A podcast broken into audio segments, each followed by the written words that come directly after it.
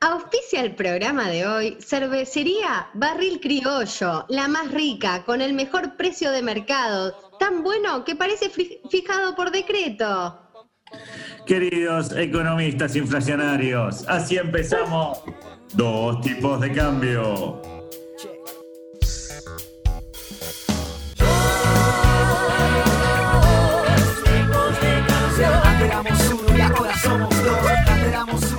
Noche más en esta infame eh, infectadura que sufren los dos tipos de cambio. Eh, no saben qué hacer ya para bajar este programa, que se sabe, critica a la derecha, a la izquierda, pero sobre todo al centro. Mi nombre es Pablo Javier Mira y tengo a mi derecha de mi televisor, por supuesto, mi computadora, a mi amigo que es matemático, que es economista, que es estadístico, es el hombre que afirmó que quien vacuna mejor no es ni Pfizer ni Seneca, sino Bayer. Gerardo, 8 a 2. Runner. ¡Ah, sí! ¿Qué tal? Bueno, bueno, bueno, bueno, muchas gracias. Me encantan esos aplausos, me encanta la, efusividad, la masividad de los. Este, efectivamente, si es Valles, es bueno. Este, ahora vos dijiste Bayer. Bayer, bueno, no sé, depende, las la famosas aspirinas. ¿Quién no comía aspirinetas cuando era chico? Oh. ¿Quién no está este, agarrado flor de descompostura después de morfarse toda una tableta de, de aspirinetas? Así, así empezaba la drogadicción. Así, Sí, señor. Y la otra, la otra droga, ahora ya que nos vamos a referir a, las drogas, Barbie, enseguida te presento. Eh, primero vamos a presentar a Barbie, ahora vamos a hablar de las drogas que, en nuestra infancia. Eh, señoras, señores, nuestra productora, nuestra Wiki Girl, la persona que eh, dimensiona el programa, que le da las cuatro o las cinco dimensiones que ustedes escuchan todas las semanas, Bárbara de la Cruz Williams. Hola chicos, ¿cómo están? Dale, Barbie, dale. Bien. ¿Cómo están? Bien, ¿vos? Yo un poco nerviosa hoy, porque hoy es el día, no quiero adelantar nada. ¿Qué programa tenemos hoy? Sí, hoy eh, de, hasta Tinelli y el Maipo. Hoy debuta Barbie, señores, enfrente de este Zoom para todos los que quieran eh, verla o escucharla.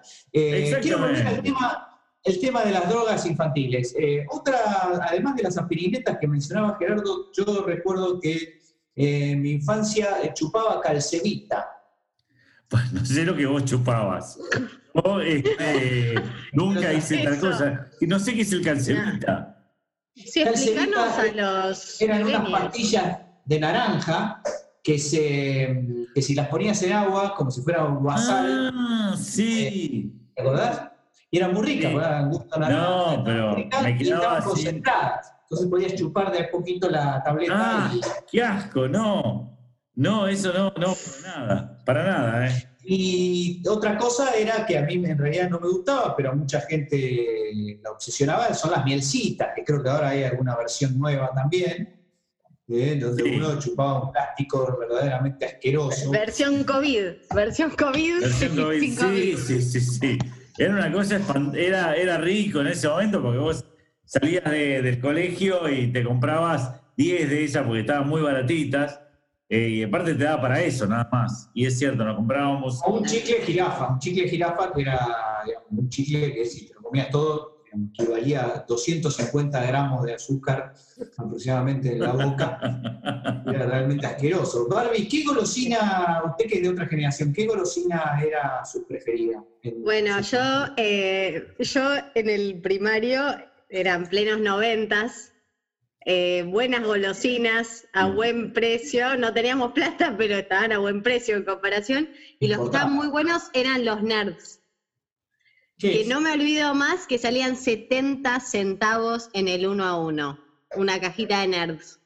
No ¿Qué sé son? si se acuerdan. Era una, era una pastillita, eran, venía en una caja que tenía dos colores la caja y eran dos gustos distintos. De cada costadito de la caja abrías y eran como unas pastillitas amorfas, chiquitas, ácidas, espectaculares. Los corazoncitos. Para eso Ahora- No, no, no. Esto era buenísimo. 70 centavos argentinos, que en ese momento eran de dólar, convertibles. Y bueno, lo gastábamos en eso. Perdón, pero eh, me, me suena un poco eh, ofensivo el nombre. O sea, cuando es amorfo y ácido, es un nerd. Un tipo nerd es un amorfo y ácido. Es así. Y colorido, y colorido. Y no, con dos, bicolor. Bicolor, con dos colores nada más. Eh, Gerardo Ramner, hoy eh, es una fecha muy especial. Estamos Hoy en el día casi te 20 diría- de agosto. Casi te diría que es una fecha, eh, si bien es una fecha mundial, eh, yo la diría que es una fecha patria, ¿no? Porque el- eh, hoy, 20 de agosto, es el Día Mundial de las Papas Fritas. Sí, sí, Muy bien.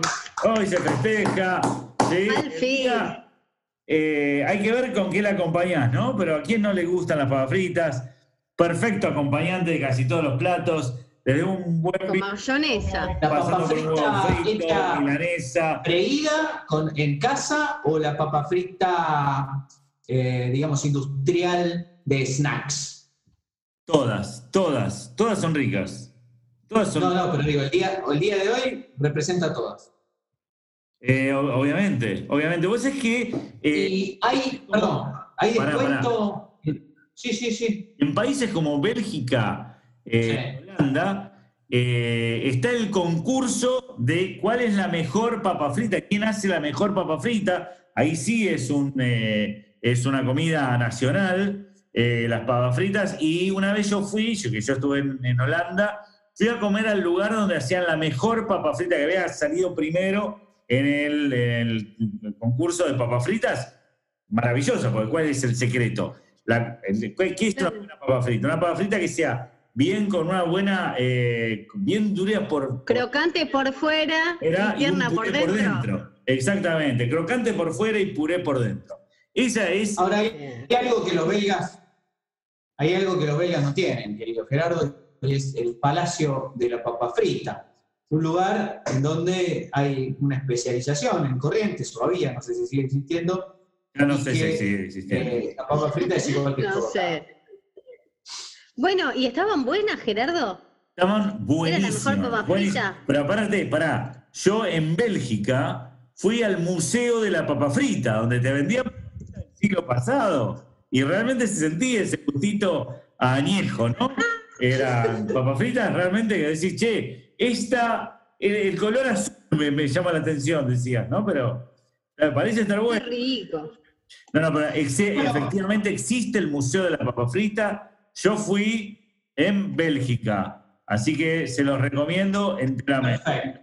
Muchas Sí. gracias, Este, Gerardo. pero bueno, Eh, ¿qué cosas podemos decir de esto? Los franceses se adjudican la invención del plato. Se dice que a fines del siglo XVIII, sobre el Pont Neuf de París, se instalaban los vendedores de, de papas fritas que preparaban a la vista de sus clientes dentro de braseros y sartenes. Bueno, le hacían esto. Los belgas lo cocinan en dos etapas, en aceite y con grasa. ¿Qué, qué más rico que eso? Los franceses solamente en aceite, ¿no? Según algunos científicos alemanes que estudiaron el patrón de actividad que desencadena este alimento en el cerebro, bueno, lo probaron en ratas de laboratorio, ¿no? El consumo de papa frita inglesa resulta irresistible, no solo Oh, grasa y carbohidratos, sino también por una mayor activación de regiones del cerebro relacionadas con el sistema de recompensa, la ingesta de comidas, el sueño y las áreas motoras. Así que, para ustedes, vamos a behavior. hacer una papa frita.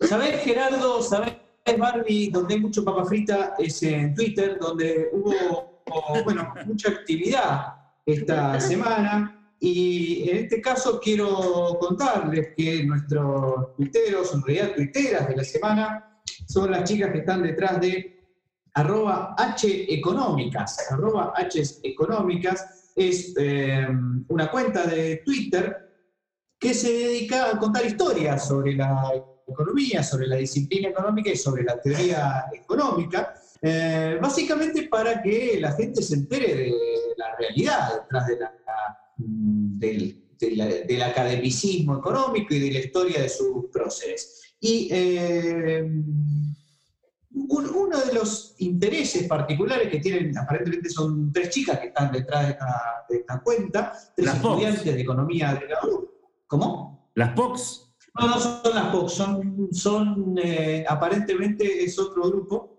no son las POCs. Este, pero bueno, se especializan en historias en donde hay una participación, un protagonismo también de las mujeres, no solo de las mujeres economistas, sino de las esposas de los famosos economistas. Y la primera historia que cuentan, que no la voy a spoilear, pero le voy a dejar la referencia para que la lean, es sobre la historia de la esposa de Alfred Marshall, que fue el prócer del marginalismo. Ustedes lo deben recordar de los ejercicios de microeconomía que han resuelto en la facultad y parece que eh, la esposa de Alfred Marshall eh, trabajó junto con su marido denodadamente para crear los eh, preceptos fundamentales, los fundamentos de la microeconomía marginalista, pero ustedes la conocen, saben quién fue, saben cómo se llamó, nadie sabe, ¿no es cierto? Bueno, se llama Mary Paley o Paley y es la esposa de Alfred Marshall y si bien tuvo una participación marginal, eso es lo que se necesitaba para esta teoría, con lo cual es muy importante su participación, pese a que Alfred jamás la eh, reconoció. Así que miren eh, la historia de H Económicas en el Twitter, la historia de Alfred, y pronto van a venir más. Así que muy recomendable esta cuenta de Twitter. Ah, interesante, interesante. Eh, Pablo, yo creo que, que llega el momento ya para nuestros oyentes de develar quién va a ser nuestra entrevistada, quién va a ser la que va, no entrevistada, porque va, a, desarrollar una columna en la radio primicia para dos tipos de cambio, ¿puede ser? ¿Podemos decir eso? Histórico, Gerardo, histórico. Hoy eh, vamos a tener una invitada de lujo, una columna única en la historia de dos tipos de cambio y eh, vamos a revelarlo en el próximo bloque, si les parece bien. Me parece bien, así que sin más, iremos al próximo bloque. Dos tipos de cambio. A favor de las reglas firmes. Cada vez que las consideremos adecuadas, por supuesto. En aquellos años 20 canciones, sanaba tensiones, gozaba. Sigue dos tipos de cambio haciéndose el viola. Eh, hoy una invitada de lujo, todavía no lo vamos a revelar. Miles de personas llamando por teléfono para preguntar de quién se trata. Terrible. Eh, nadie, Tengo que cortarles porque estamos en el aire. Así es, así es. Eh, Gerardo Romner es, eh, no solo es estadístico, no solo da clase de estadística, sino que se ha puesto como nombre de Zoom Estadística 1 Romner. Quizá el peor nombre de Zoom de la historia, pero lo queremos aprovechar. Y queremos que nos cuente, Gerardo, algunas mentirillas de, con las cuales, eh, para las cuales podemos usar la estadística y, y seguir haciendo lo peor. Bueno, sí, por supuesto, ya lo decía Mark Twain, existen mentiras. Eh, mentiras de porquería, en realidad dice mentiras de mierda, pero no lo voy a decir en el aire. Eh, mentiras, de porquería y estadísticas. Eh, porque, porque obviamente cuando uno trabaja con estadísticas, todo puede ser manipulable y hay de todo un poco. Hay distintas formas en que las estadísticas pueden engañarnos. Este, vamos a ir por algunas, ¿no? Este, por ejemplo, la, más simple, vamos por la más simple, que en realidad de simple no tiene nada, porque más bien es burda, es esto de inventar las cifras, digamos. Si, no te dio, bueno, inventarlas. Por ejemplo, un estudio de la Universidad de Cambridge dice que un 53,4% de las estadísticas son inventadas. No es. 53,4 es, un montón. Es un montón. Este... ¿Incluyendo esta? Sí, es verdad, es un montón. incluyendo esta también, o sea, todo, todo es- eh, bueno, lo cierto es que cuando uno presenta las cosas en porcentaje, todo parece, oh, esto- esto es importante, ¿no? Este, para aquellos legos en matemática eh, y aquellos que no saben calcular porcentajes. Sí, señores, así como ustedes lo, lo ven, lo, lo escuchan, este, inventar estadísticas es bastante burdo. En realidad, si uno quiere mentir bien con estadística, la idea es utilizar datos ciertos, pero mostrados de una manera que eh, justifiquen la hipótesis que uno está planteando. Eh, pero inventar cifras es uno de los recursos más utilizados y la verdad que es eh, el menos elegante de todos, ¿no? Este, por ejemplo, hace unos años, me acuerdo, Trump había retuiteado estadísticas que señalaban, entre otras ¿Quién es cosas, Trump? Que un 85% de los asesinatos de gente blanca eran cometidos por gente negra. No sé qué dijiste. y ¿Qué concentrarlo dijimos? ¿Qué- ¿Quién es Trump? ¿Quién es Trump? Es que yo tengo que hablar bien. Eh, Trump. Trumpeter, Trumpeter. No, dice Trump. R-U-M-P. ¿Y qué es Trump? ¿Qué quiere que diga? ¿Trump? No. Es Trump. Digo.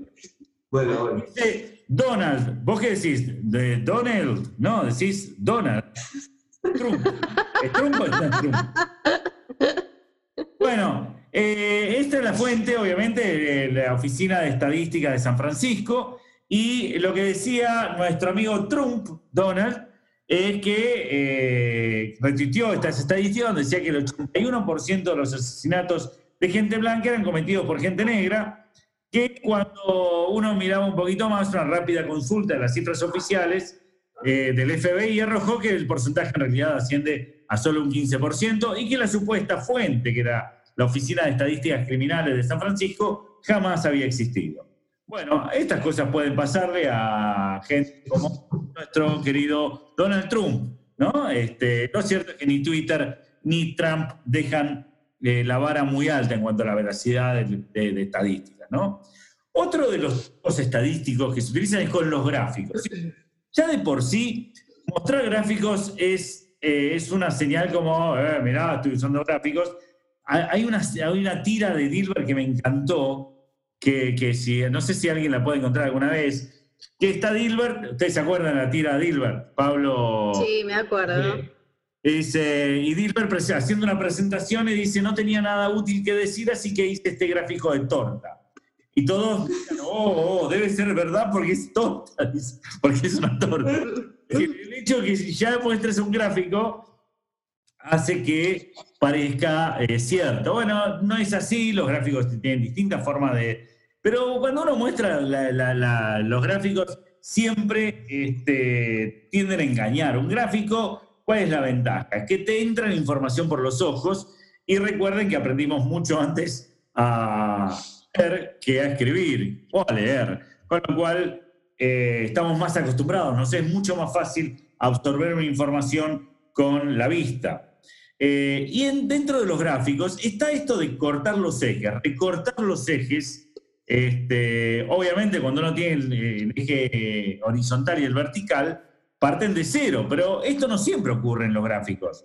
No es algo prohibido ni malo necesariamente. Empezar, por ejemplo, el, el, el eje X en 8000, lo podés empezar en 8000. No está mal, pero se presta para exagerar o minimizar deliberadamente comparaciones de cifras. Es decir, si vos ves que hay una, hay una evolución de algo que va entre 8.000 y 9.000 y vos empezás de cero y el máximo valor de Claro, está en 50.000, vos vas a ver que casi no varía nada. En cambio, si lo pones como mínimo 80.000 y como máximo 90.000, ves que tiene una fluctuación de la hostia. ¿No? Esta es una forma de dar a entender. Entonces vos decís, bueno, yo tengo mucha volatilidad, ¿eh? mostrás un gráfico donde tenés, recortás los ejes de forma tal que mostrás mucha volatilidad. Bueno, esa es otra forma de, de- de- de engañar, ¿no? Otra es ignorar bases de referencia. O sea, un error común es creer que las estadísticas son simplemente números. Y, y no es así, digamos, porque te puede mostrar divorcios en, en Buenos Aires o en, en Argentina comparado con las apariciones de Ricardo, este, ay, se me fue eh, el, el nombre del actor, ah, Ricardo Darín, eh, en, Ah. las películas Y vos decís, bueno, te comparo con él, bueno, no es una comparación válida, ¿sí? Una estadística solo tiene sentido cuando existe una base común que, a ver, por decirlo de alguna manera, contextualice y le dé valor a los números que presenta. Así, ejemplo más normal, si queremos demostrar una posible eh, falta de, de- médicos, tomar el número total de médicos en Buenos Aires comparado con el de eh, Jujuy no tiene mucho sentido porque, dado el tamaño de Buenos Aires, es obvio que el número va a ser mayor. Mostrar, en cambio, el número de, de profesores por cada mil habitantes sí nos permite, o de médicos cada mil habitantes, sí nos permite visualizar de una mejor forma el problema, ¿no? Este, los mapas estadísticos, de hecho, caen sobre todo en el error, ¿no? De mostrar números totales sin considerar la densidad poblacional, lo que lleva, por supuesto, a comparaciones absurdas. Y hablando de comparaciones arbitrarias, ¿no? Eh, están los llamados mapas cloroplécticos. A ver, digan cloropléctico. Cloro- sí, lo tomé el otro día. Clorofléctico. Sí, sí, sí, muchos Lo tomé cloroplécticos. Eh, bueno, estos son muy útiles, realmente son muy útiles para transmitir un mensaje equivocado, ¿no? Este, un ejemplo donde tienen unos mapas con colores, ¿sí? Que te quieren mostrar, Ah, este, por ejemplo, espe- especialmente en criminología, ¿no? Te, te destaca, o ahora que estamos con el tema del coronavirus, te destaca, viste, los barrios donde tuviste más de tanta gente eh, de- contagiada, etcétera, etcétera. Bueno, sí. eh, Ah, bueno, eh, esto puede dar lugar a manipulaciones, por supuesto, este, con lo cual hay que tener mucho, mucho cuidado con estos mapas eh, que están coloreados, ¿no? Este, bien. Otra Que cuestión. sean todos el mismo color. Eh, claro, ponen todo el mismo color, es mucho mejor. Otra es el tema de, este, a ver, las propagandas. Las propagandas me encantan este, porque te dicen, por ejemplo, que lavándote los dientes, ya sé que vos crees que lavarte los dientes no disminuye las caries. Yo creo que sí. Ah, no, vos crees que no blanquean. ¿No, Pablo? Yo creo que eh, no creo que creo que no sirve para nada, pero usted, usted sabe más que yo. Bueno, eh, cuando te dicen, por ejemplo, este, que un cepillo, un- una pasta dental te protege un 20% más las caries, ¿no? Pero nunca te dicen comparado con qué. Porque vos decís, bueno, debe ser, la que la gente piensa de manera sesgada, es respecto a la mejor pasta dental, eh, a la segunda mejor, digamos, ¿no? Y no es respecto a los dientes por ahí. Bueno, está bien, pero eso eh, va, va de suyo. Otra es, este desodorante te da un 50% más de protección. Claro. Protección Anda a comprobarlo. Claro, anda a comprobarlo. ¿Sí? Pero te 50% de contra qué, contra qué lo comparás. Ese es el problema. 50% a no ponerte, aparte la protección la tienen que tener los otros, el que, el tiene el tufo soy yo. El que está hediondo es uno, el que se tiene que proteger es el otro, en todo caso que lo use otro. Pero esto de, este, te da un 50% más de protección. No sé contra qué crees que me proteja y contra qué estás comparando el 50%. Voy a un último caso de eh, medidas engañosas, que son los promedios. Me encanta el promedio. Primeramente, ya es obvio, ya todos lo saben, especialmente nuestros oyentes que han sido educados en este programa, porque hay que... Nuestros oyentes, antes que, hubiese, que empezase este programa a transmitirse, allá por el 2015, que fue cuando empecé yo, ¿eh? porque antes eh, sabía mucho de música, ¿sí? Con, con Juanpi, con Juanpi, que le mandamos un saludo enorme, que lo extrañamos a este, pero a partir del 2015 no sabían nada y ahora saben muchísimo. Hay gente muy, muy, eh, bueno, son sabios, ¿no? Son sabios ya. Eh, todos sabemos que existe el desvío estándar, que un promedio tiene una volatilidad, que hay una volatilidad que puede no representar nada. Pero el tema, sacando ese tema, está el punto en que te pueden dar como promedio algo que uno no entiende como promedio. Por ejemplo, existe la mediana. ¿Vos conocés lo que es la mediana? Es el número que más se repite. No, ese es el modo. es el modo. Ay, Claro, vos no cerca, cerca, estaba ahí, estaba No, ese ahí. es el modo. Bueno, pero también se pone el modo como un promedio. El modo Mediana. es el llamado promedio. El valor más usual, el que está más de moda. Este, no, mediana es el valor que acumula el 50% de la distribución o de las, de las observaciones, ¿no? Es decir, que, que muchos lo confunden con el, con el promedio. Y no, no, el promedio está mucho más influido por valores extremos que la mediana. La mediana este, es, este, está menos influida y en realidad te dice, es, el que, es la que está en el medio, que no necesariamente es el promedio. Obviamente, distribución simétrica, y esto lo saben todos aquellos que aman la, la distribución normal o gaussiana, saben que en una distribución simétrica, la moda, el modo, eh, la mediana, el modo y la media coinciden. Pero muchos presentan el promedio como si fuese la mediana, digamos, te dice, este es el promedio, y en realidad lo que te están presentando es la mediana, o al revés, o, eh, o directamente te dan el modo. Son distintas formas de engañar, señores. Son distintas formas de hacer que caigan en abusos estadísticos eh, que nos indignan a todos y por eso denunciarlos desde este programa de una vez por todas. He terminado. Ya era hora. Era hora que termine. Con una, digamos... Una denuncia. Dígalo. Una denuncia. Una denuncia. No me animaba a decirlo, pero sí, es una denuncia pública eh, sobre el uso de las estadísticas eh, malversadas. Eh, algo que afortunadamente en Argentina nunca sucedió. Eh, volvemos enseguida con más tipo de cambio y nuestra invitada sorpresa. Dale. Pero no habíamos dicho que lo íbamos a decir en este bloque, bueno, lo decimos en el próximo, está bien. En el próximo Bueno, un poco lo dijeron, me parece. No, no, no dijimos nada, no dijimos nada. Es sorpresa todavía y si lo dijimos, hagan como que es sorpresa. Vamos. Dos tipos de cambio, adaptando al máximo la realidad a la teoría. Que me olvide de vos en el café. Te quedas colgada y no sabes por qué. Señoras, señores, llegó el momento, llegó la gran posibilidad para ustedes de poder escuchar a la maravillosa, la extraordinaria, sorprendente, admirable, asombrosa, prodigiosa, ¿por qué no? Portentosa, famosa, estupenda, a esta bárbara Bárbara Williams con su nueva columna. ¡Bravo! ¡Bravo! Por fin. Bueno, ha llegado el momento, me costó, tuve que matar al invitado de hoy. Vamos, voy a decir la verdad. Teníamos un invitado y le, mandé el coronavirus eh, en un paquete. Parecía, parecía un accidente. Parecía a nosotros. Y tuviste que denunciarnos a nosotros eh, ante la autoridad competente por el tema de género, que ya sabemos que es moneda corriente ah, en este programa. Pero bueno, alertamos sí, sí, era tanto, totalmente.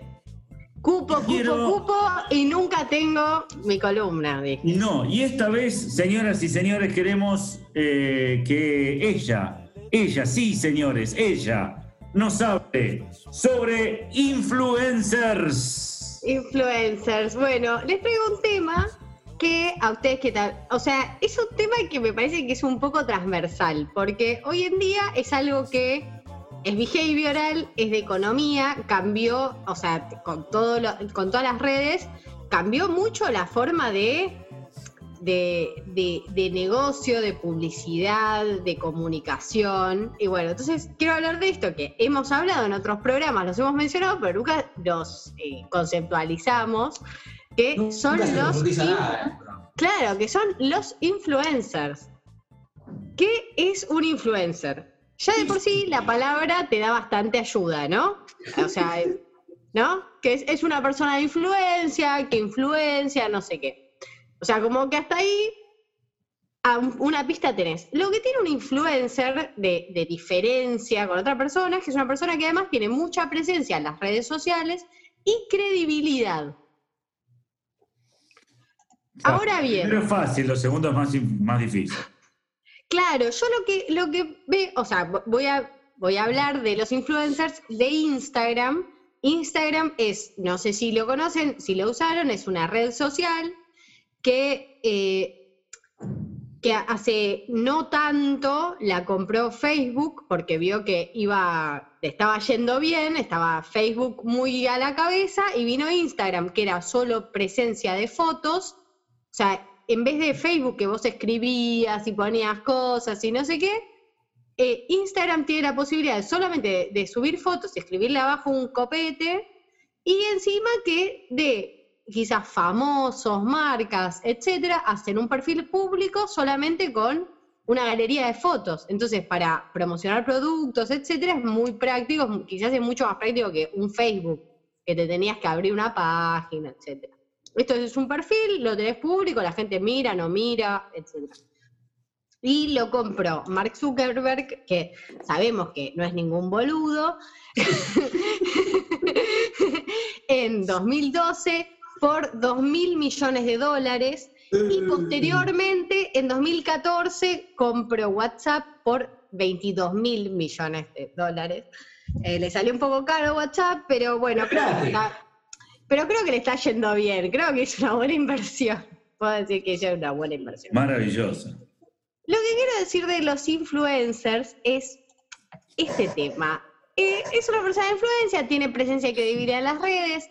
Eh, que tenga presencia, Instagram tiene, además de que puedes subir fotos, puedes hacer algo que se llaman historias y videos, etcétera, como que tiene bastantes eh, cosas para hacer. Y las historias son, pueden ser imágenes, videos, que vos las subís, duran 24 horas y las personas, estas personas de influencia, suben, te digo, como 20 o 30 por día, es un montón. Medio que te cuentan todo lo que hacen en el día. Por eso también la credibilidad y la confianza. Hoy en día, que quizás la- los, es todo más on demand y los jóvenes usan, escuchan en vez de radio podcast, etcétera, las redes, para mí, es co- o este tipo de redes que, que te metes tanto en la vida de la persona, es como medio la- lo que era antes las radios, que vos generabas como una confianza, que escuchabas el programa y sentías que te hablaban a vos. Bueno, lo que genera el influencer es un poco eso. Que vos sientas que, que nada, que sos parte de su vida, estás adentro de su casa. Mismo también eso cambió a los paparazzis, porque ahora los famosos, si bien ellos pueden tener alguna primicia, ellos, los famosos te muestran su vida. Antes mandaban un paparazzi a la luna de miel de Menganito, y ahora Menganito sube las fotos, y ellos reproducen las fotos de las redes. Que bueno, nada, de por sí cambió. Ahora bien, yo quiero hablar de una cosa en particular del influencer, que los influencers tienen, eh, hay clasificaciones de influencers.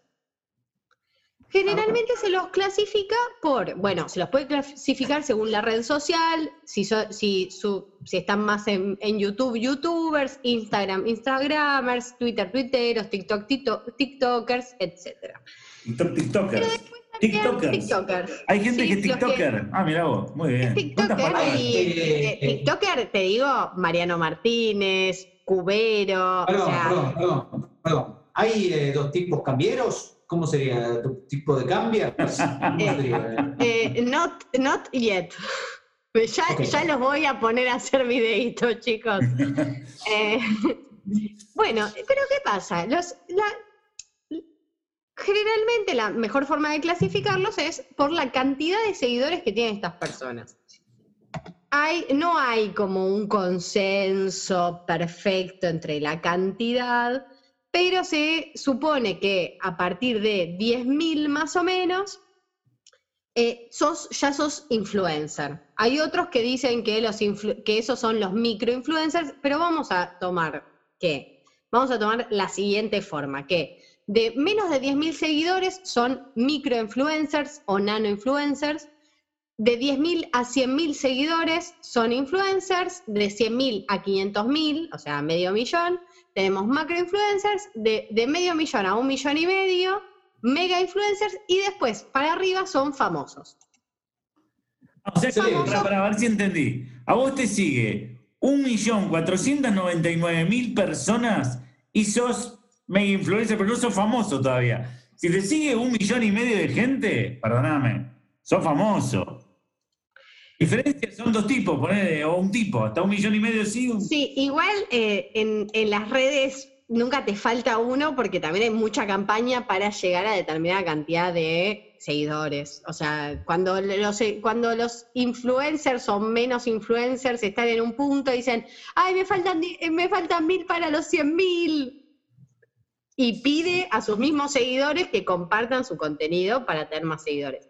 ¿Por qué es esto? Porque ganan dinero según la cantidad de seguidores que tienen.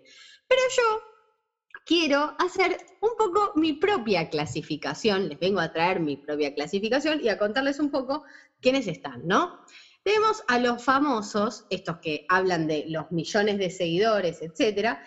Por ejemplo, estos, los famosos son, por ejemplo, Messi tiene ¿cuántos seguidores piensan ustedes? 5 millones. Eh, no sé. Messi tiene 163 millones de seguidores. No. ¿Cuántos seguidores creen que tiene Criste- Cristiano Ronaldo? Más, menos, frío, calor. Yo creo que menos. Quiero creer que menos que 163. No, ¿tiene más? Tiene más, No. tiene bastante más. Tiene 236 millones de seguidores. Otro caso, Shakira. Shakira, yo creí que Shakira tenía más que Messi, que Cristiano Ronaldo, pero aparentemente no. Shakira tiene se- 67, 67 millones, 68 millones, 67,8 millones de seguidores. O sea, Ahora, Barbie, perdóname, perdóname, pero hay un tema ahí. y, eh, Hay medidas que son. eh, Esto es como mentir con estadística, como decía ¿no? Porque por ahí hay una medida familiar que de repente suma mucho más, ¿no? En el caso de Shakira y Piqué, por ejemplo, si uno calcula la influencia por hogar, como se hace con la pobreza, por ejemplo, eh, bueno, por ahí superaría a Ronaldo. Pu- Puede ser, pero les quiero decir que la mujer de Messi es una gran influencer. O sea, es una de las, de las Antonella. argentinas, Antonella Rocuso, que tiene 12 mil, eh, no, 12, no, 12 millones de seguidores. Ah, 12 La millones. mujer de, eh, o sea, estamos hablando de esto, la mujer de Messi, Bueno, como- sube fotos de los hijos, decían sube las fotos de chicas Messi. Perdón, ¿no? Pero como decían las chicas de H Económicas, eh, bueno, ahí tenemos otro caso en el cual es la esposa la que, de alguna manera, a la que debe- Messi le debe todo, ¿no? Sí, sí, atrás de cada buen hombre. Bueno, después yo veo que hay Para, para, para, Barbie, Barbie, para, para, para. Quiero, quiero analizar lo siguiente, porque vos dijiste un influencer, por ejemplo estos, Mm. en cosas, 20, 20 cosas por día, ¿no? Eh, Y tienen que ser creíbles. Ahora, nosotros hacemos un, un programa por semana y hasta encontrar un tema nos cuesta. Yo me imagino 20 cosas por día. ¿Qué transmitiste 20 cosas por día? ¿Qué, qué es lo que subís 20 cosas por día? Cualquier cosa y ya después voy a entrar a los ejemplos, pero digo, por ejemplo, el caso Messi, eh, etcétera, tiene alguien que le maneja la cuenta. Los famosos tienen alguien que le maneja la cuenta y un par de cosas la deben subir ellos, pero yo digo, ya estoy. El influencer, o sea, de los que van empezando y no son famosos, no son Messi, no son Shakira, empiezan de otras formas. Bueno, después están, hay otra, o sea, otra de las clasificaciones que yo inventé, son los activistas, como por ejemplo los activistas ecológicos, los activistas por la diversidad corporal, que está nuestra amiga. Blo- que está Blonda Verde ahí, eh, está Brenda Estuvo Mato, que, es- ¿qué? estuvo en el Estuvo en el programa. Programa, etcétera. Sí. Sí, sí, sí, tuya. sobre el calentamiento. Sí, Gerardo le dijo Sí, que era una mentira el calentamiento global. calentamiento global. Yo le eché la culpa al a la falta de auditoría. Vamos a hacer el negocio. Bueno, Una terraplanista. Después hay, hay una otra, Ah, no, otra, otra, for- otra clasificación que se le llama, bueno, se les puede decir estas personas que te enseñan a hacer cosas como cocineros. Está Paulina Cocina, que Paulina Ah. Cocina, Paulina Cocina tiene 1,8 millones de seguidores. Paulina Mm. Cocina no solo que no se llama Paulina, sino que es socióloga, doctora en sociología. Mirá. Y es amiga, porque me enteré por Facebook, de otra invitada de este programa. ¿Vas Socióloga. a ver? A saber, Euge Aruguete, la vi en una foto de su. Facebook, porque entre sociólogos son amigos. Bueno, Paulina Cocina es socióloga. Bueno, Paulina Cocina es una persona que cocinaba, no sé si hizo un curso, pero lo que logró es, es la forma en que cuenta las recetas, no solo las recetas que hace, las cosas que prepara, hace distintos formatos de cosas, y lo que tiene es la onda que tiene, la cercanía, y hubo mucho problema en que ella no era cocinera, de cocineros criticando que ella no es cocinera. Entonces empiezan a generar estas cosas en las redes, que hay una persona que la repega cocinando y no es cocinera, pero tiene mucha onda, genera cercanía, es copada, arma buen contenido y la siguen. Y obviamente le pagan y las marcas le dan eh, queso, carne, regalos, etcétera. Bueno, también hay que te enseñan a maquillarte, personal trainers, bueno, hay de todo. Después empezaron los los que se llaman COL con K, que son los Key Opinion Leader, que son profesionales que decidieron ir más allá de su oficina o consultorio y crear un perfil en redes sociales para comunicar lo que saben. Esto surgió porque también había Per- muchos perdóname. influencers. Son tipos a los que echaron de la oficina y dijeron, bueno, ahora me voy a poner como consultor, ¿qué otra cosa digamos? Este, La famosa- La tableta. Bueno, pero acá hay nutricionistas, dermatólogos, cirujanos plásticos. ¿Qué, qué pasó? Que había cualquier persona que quizás, un personal trainer que decía, bueno, come esto, o había muchas influencers o muchos influencers que te decían, bueno, el ayuno de mil horas y para hacer esto, que te daban, que también lo que pasa es, es esto en las redes. Vos seguís a alguien, creás confianza, pero sí, pero si la persona te recomienda cualquier cosa y no es profesional, en realidad estás ¿quién regula eso? Hay todavía un tema con las, con las redes. Por eso surgió esto de los profesionales que se metieron en las redes para dar otros mensajes y enseñar un poco. Dijo, bueno, che, están todos eh, comiendo mal, haciendo dietas de una forma. Uno dicen que hagan un ayuno intermitente, no sé qué. Vinieron los nutricionistas, etcétera. Y bueno, después, eh, bueno, obvio, hay artistas, hay fotógrafos, hay músicos, bueno, está lo de los artistas, y yo quiero una, una categoría que yo cree y que va a ser muy polémica y quiero que opinen, que son los sin talento. Los cinta. Los, Los cinta.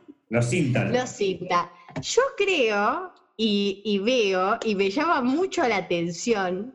Muchos empiezan en YouTube, además, y después pasan a Instagram eh, y siguen a seguidores, pero digo, es gente que no tiene, o sea, digo, no es famosa, no es Shakira, no es Messi que es jugador de fútbol, que, que sabemos que hizo algo, o sea, que lo vimos, que hizo algo, mismo que no es mediático, porque digo, si hoy en día, qué sé yo, Tinelli, Tinelli tiene eh, 7,9 millones de seguidores. Bueno, es Tinelli, estuvo 30 años en la tele, está posicionado, hace programas. Bueno, es conocidísimo, punto. De- te puede gustar o no, pero es Sería conocido. una de esas. Pues la esposa de, Messi, ¿Eh? la esposa de Messi es una especie eh, de, de sin talento, digamos, porque. Nada, Puede ser, puede, puede estar, puede estar, hay que ver, pero yo en realidad me estoy refiriendo quizás a algo como gente que tampoco es activista, no nada, y por ejemplo hay muchos que empezaron como youtubers. Por ejemplo, hay un chico que, no, bueno, no quiero ser mala, pero por ejemplo, Santi Maratea, que es, empezó en YouTube, yo estuve leyendo sobre él, ahora tiene un programa en, en Radio Vorterix, eh, bueno, y, y él empezó haciendo videos en YouTube en el que él se tiraba una tostada con dulce de leche en la cara. ah. Encontramos finalmente a alguien que hace algo peor que nosotros. Excelente. Bueno. Y No, la gente lo seguía y te empezó a tener seguidores y repetían eso. A, a mí me llama la atención. Después hay otra. eh, Pero para, para, para, que- para, para, porque vos pasás muy rápido. Pasás muy rápido. Pero acá ¿es, siempre era la misma tostada. Y le iba haciendo parte, A refil. veces con el cachete, con el cachete izquierdo, después con el derecho, después en la frente. ¿Cómo era? Eh, o sea, No era dulce de leche. tirarse una tostada de dulce de leche en la cara. Sí, y la gente, lo- los que lo seguían, que ya ni sé por qué lo seguían, lo replicaban. Y se filmaban y le mandaban los videos. Esto, El tostada challenge, el dulce de leche challenge. challenge. Challenge. Una cosa así. Hace- Pero Un es un paso enorme hacia la idiocracia esto. Bueno, pero hay más cosas. Además, a mí me llama la atención, porque ponele, vos te tirás una tostada de dulce de leche en la cara. Está todo bien. El tema es que haya que no, en YouTube no me fijé porque hoy no vengo a hablar de YouTube, pero después los youtubers generalmente se abren un Instagram y los siguen. Pero los videos los siguen subiendo en YouTube. En Instagram, eh, Santi no es de los que más tiene, pero tiene 734 mil seguidores.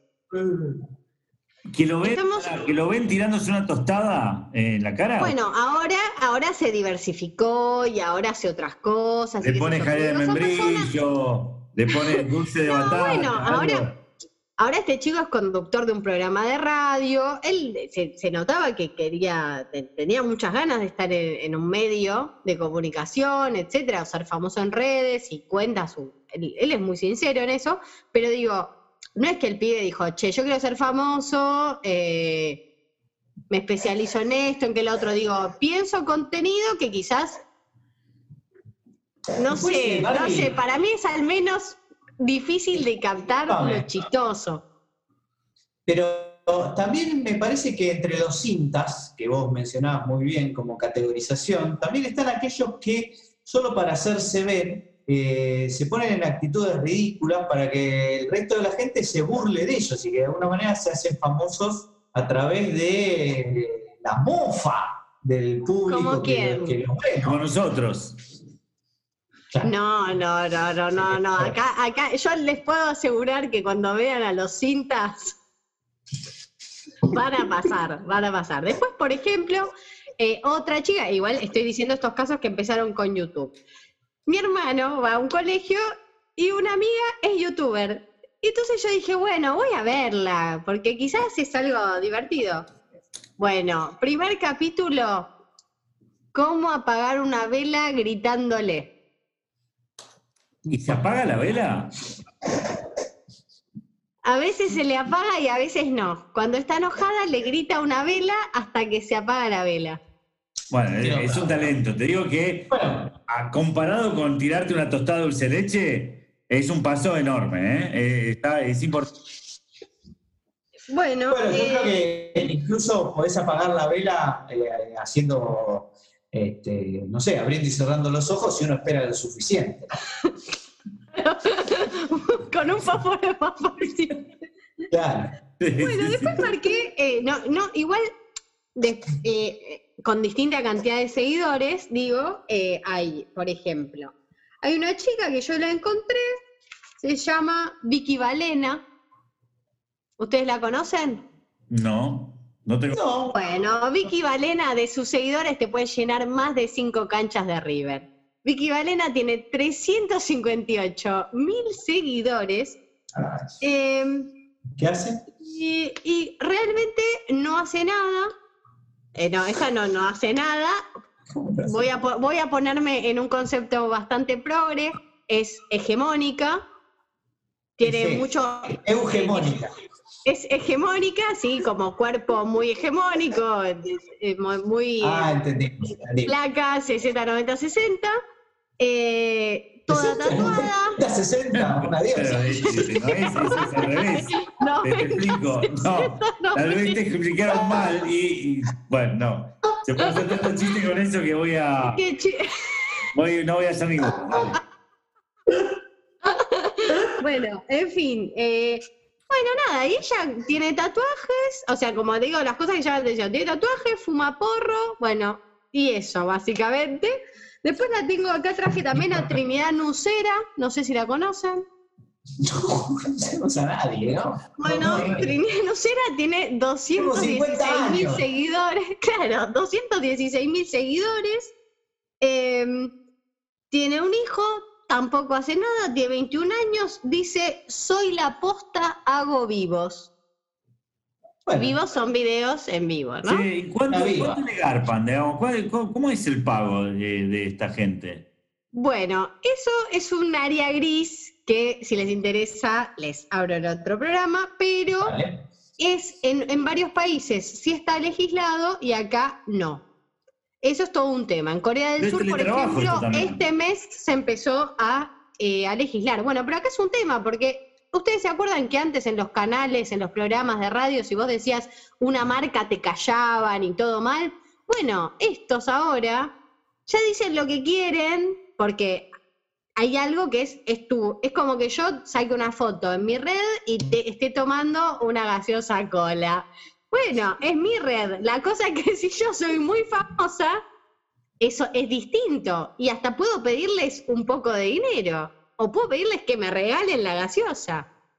Entonces, bueno, eso no está legislado. Bueno, y más o menos lo que les quería contar esto, lo último que hice fue un par de, junté un par de economistas de Instagram eh, eh, y quería contarles cuáles son los que más seguidores tienen. El que más tiene es Axel, que tiene Ah, un millón de seguidores. Bueno, Eh, otro, sin, otro sin, sin talento, otro cinta. Te- tenemos, tenemos, tenemos a Milei con 394 mil seguidores. Sí. A, Lu- a Lustó con 147 mil seguidores. Todos que muchos se metieron en la política, en los medios. Julia Estrada con queremos, 99 queremos el programa. Claro, Julia Estrada con 99 mil seguidores. Ah, Eh, uy, muy bien. Después tenemos a Darío Gaño con 42 mil, pero hay una, hay una que la quiero traer acá. Tenemos la que encontré con Argentina, economista, con más seguidores, es Estefanía Reutemann. Ajá. ¿Quién es Estefanía Reutemann? Estefanía es? Reutemann es actriz, conductora, estuvo en el Bailando por un Sueño. Es, hoy en día es la novia de uno de los hijos de Ricardo Montaner y también es licenciada en Economía Empresarial. Vamos. Vamos. Muy buena, Barbie. Bueno, y esa es nuestra la columna. más influenciadora. Fantástico, Barbie, eh, que acaba de, de influenciar a nosotros mismos acá en dos tipos de cambio y seguramente a todos los que están escuchando este programa. Una columna que hizo historia porque es la primera y porque seguramente se va a entusiasmar y se va a apoderar lentamente de este programa que sigue de la siguiente manera. Dos tipos de cambio. Hacemos un programa y lo borramos. Y lo hacemos y lo borramos. Todo para acabar con la recesión. Claro.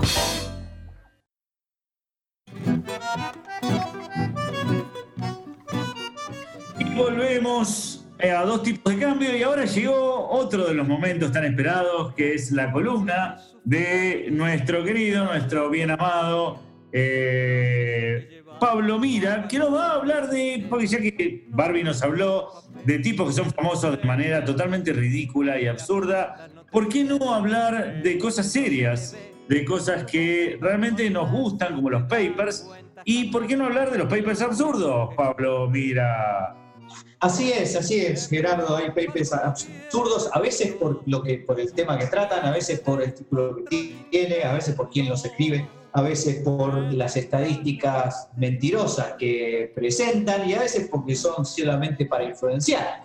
En este caso le quiero traer dos tipos de, dos conjuntos de, de papers, de hallazgos que vale la pena. Primero les voy a hablar de eh, paper que hacen descubrimientos extraordinarios. Ustedes vieron que hay papers que de alguna manera marcan un cambio en la historia, un cambio en el modo de pensar, en el conocimiento. Por ejemplo, hubo un año que se llamó el año de milagroso, que fue de mismísimo Einstein, ¿no? Que, que no me acuerdo cuál era el año, pero a principios del siglo pasado, en donde el tipo había escrito tres o cuatro papers que habían revolucionado la física. Bueno, hoy eh, traemos algunos papers que revolucionan el conocimiento, así que si están listos podemos ir empezando. ¿Están listos? Pero por favor, sí, siempre estamos listos para el conocimiento. Bien.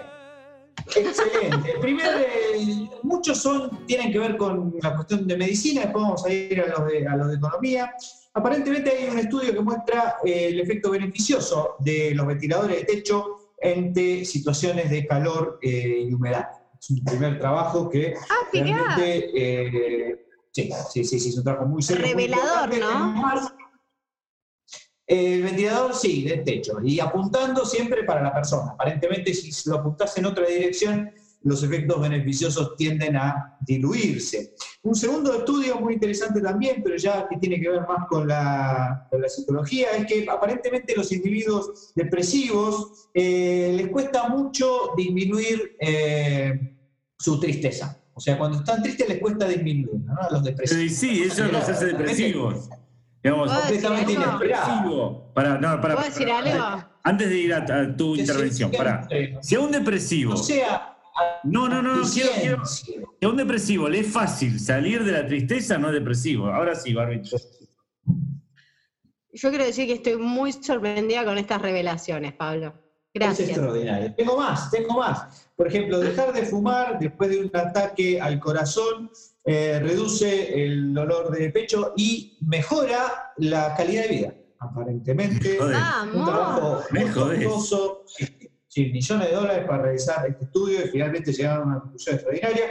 Otra es que ser homeless, o sea, no tener un techo donde vivir, es malo para la salud, aparentemente, lo cual es otro, otro hallazgo extraordinario. Creo que en coronavirus incluso los efectos se vuelven un poquito peores, pero no puedo anticiparme hasta tanto los datos estén del todo eh, confirmados. Quiero pasar ahora a otro grupo de papers, que son papers que tienen, digamos, no es que tienen aportes tan extraordinarios como los que les mandé ahora, pero que cuya característica, más que el, eh, el, el- el- texto del paper o lo que dice el paper, tiene que ver con los títulos. O porque hay, hay eh, científicos, hay académicos que les gusta mostrar títulos que eh, sean como influencers para la gente que los lee, ¿no? Pues ya son, todos, todos saben que los papers son aburridos, son académicos, tienen como un lenguaje muy eh, eh, llano, con mucha jerga. Y entonces dicen, bueno, vamos a meterle un título que esté bueno y... Un título vendedor. Entonces, vendedor, usted, usted lo ha dicho mejor que yo. Por ejemplo, hay uno de eh, eh, biología, de análisis de eh, los animales, que se llama eh, Un estudio de la evolución del ano en los animales, yendo al fondo del asunto. Eh, un título sugerente, sugerente. Muy Este, bien, muy bien. Ese, ese es muy bueno. Te merece el Nobel. otro Te de, merece el Nobel. Otro de psicología que eh, se titula así. Usted probablemente crea que este paper es sobre usted. Dos puntos, percepciones narcisistas y personalidad. Un paper ¿no? Eh, interesante sobre la psicología humana. Y después hay otro que es eh, de matemática. Un modelo matemático se llama para la fiebre de Beaver. Esto en inglés queda mejor, porque la Beaver Fever, ¿no? O sea, la, Ah, fiebre de Beaver Justin fever. Bieber, ¿no? otro influencer, otro que nació como influencer. Un modelo matemático para la fiebre de Bieber. Dos puntos. La peor enfermedad infecciosa de nuestro tiempo. Bueno, un paper que eh, no solo pone un título que es muy sugerente y muy atrayente, sino que además anticipa de alguna manera que efectivamente la fiebre Bieber por ahí era tan mala como el actual eh, coronavirus que estamos viviendo. Y déjenme ir para ir cerrando algunos títulos de papers eh, de economistas.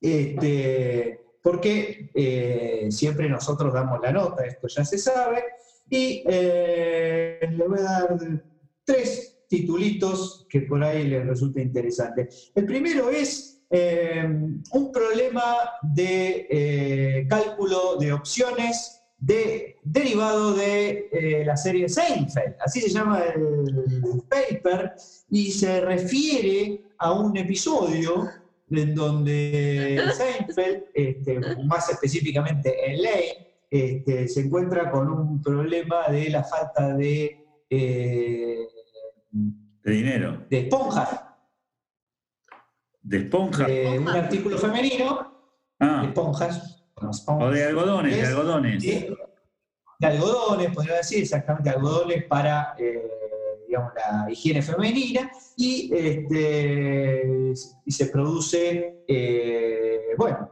un, un problema de faltantes que deriva en un problema de evaluación de opciones, según un economista.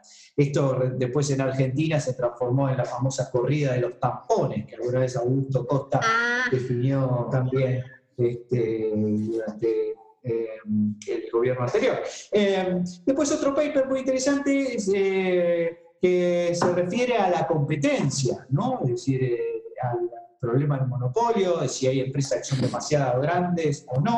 Y el título es El tamaño importa, sobre todo si controlas tu porquería. Eh, bueno, lo que, quiso- lo que quiere decir este título en realidad es que eh, el tamaño de las empresas grandes importa para eventualmente ser más productivo, más eficiente o más monopólico, siempre y cuando uno controle eh, la organización adentro y no se transforme, por ejemplo, en un Estado eso.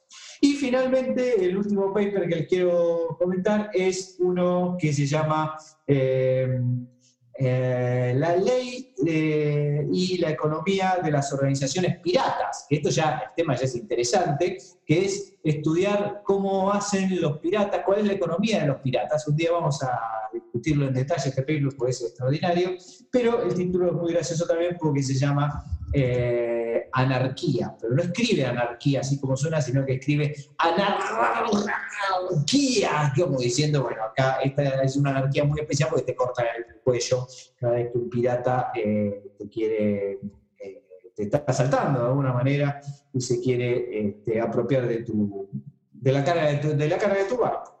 Así que bueno, aquí tienen algunos títulos de paper, algunos papers que eh, mejoran nuestro conocimiento y eh, con esto damos eh, por cerrado la discusión, eh, la actualización académica en dos tipos de cambio, Barbie. Sí, una cosa, dos cosas. Uno, si el paper tiene ese título, a ustedes que son ñoños, ¿tienen más ganas de leerlo? Sí. Sí. Sí, pero duro cuatro líneas. A la quinta, que ya no entiendo de qué está hablando, ni qué metodología está No, habla de usando, piratas. sé yo, ya ¿Quién no, quién no sabe de piratas? No, la de piratas por esta Yo pensé que era un equipo No. de fútbol. Dije, ahora hablan del equipo de fútbol los piratas, que debe haber uno. Los piratas de Nueva York. Un famoso equipo de béisbol.